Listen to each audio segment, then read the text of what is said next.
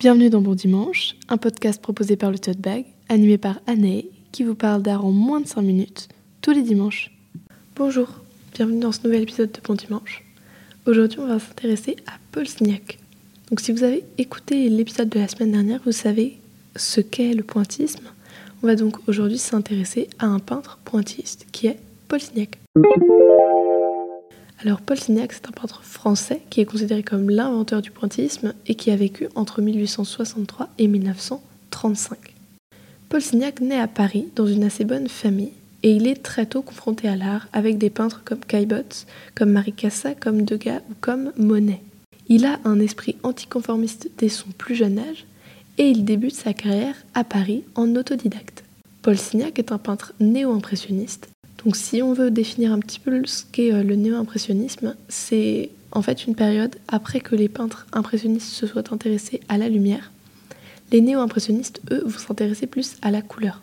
On voit des courants naître comme euh, bah, le pointillisme ou encore le divisionnisme. Paul Signac va développer un grand intérêt pour les techniques scientifiques. En effet, ses premiers tableaux sont en fait divisionnistes, c'est-à-dire qu'il va appliquer de petites touches de couleur pure juxtaposées. Le divisionnisme, c'est une variante picturale un peu plus scientifique que le pointillisme. En 1866, il va écrire un livre, De Croix au néo-impressionnisme. Il retrace l'histoire des arts et théorise le néo-impressionnisme. Diviser, c'est s'assurer tous les bénéfices de la luminosité, par le mélange des pigments purs, par la séparation des éléments et par l'emploi d'une touche proportionnée à la dimension du tableau. Sa peinture est très spontanée dans les sujets, mais malgré tout très réfléchie dans la technique, ce qui donne des tableaux d'une extrême luminosité. Il faut savoir que Paul Signac était également collectionneur. À l'époque, c'était un peintre très puissant.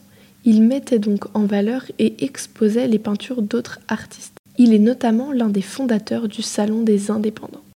Paul Signac était un précurseur, il n'avait pas peur de voir l'art changer et se transformer. Il a donc aidé à ouvrir la voie à la nouveauté et il l'a promu. Vers la fin de sa vie, Paul Signac apprend l'aquarelle et part en vadrouille sur les côtes françaises où il peindra environ 200 toiles. Il meurt en 1935 et est enterré au Père Lachaise. En 2021, le musée d'Orsay propose l'exposition Signac collectionneur qui regroupe 130 des 450 œuvres que Signac possédait de son vivant pour une exposition tout en couleur et tout en luminosité.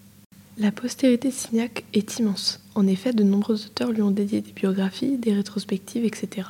Pour la recommandation culturelle du jour, je vous propose de regarder un court documentaire que je vous mettrai en description, analysant la polémique autour du tableau de Signac baptisé Autant d'harmonie. Si vous avez apprécié cette courte présentation de Paul Signac, je vous invite à vous renseigner sur d'autres artistes pointistes, et notamment sur Georges Seurat, un grand ami de Signac. Je vous recommanderai également un livre pour en savoir plus sur la vie personnelle de Signac cette fois-ci, intitulé Glisser mortel, écrit par l'arrière-petite-fille de l'artiste.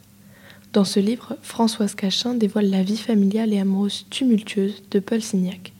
N'oubliez pas d'écouter l'épisode de la semaine prochaine où nous analyserons un tableau pointiste en détail cette fois-ci.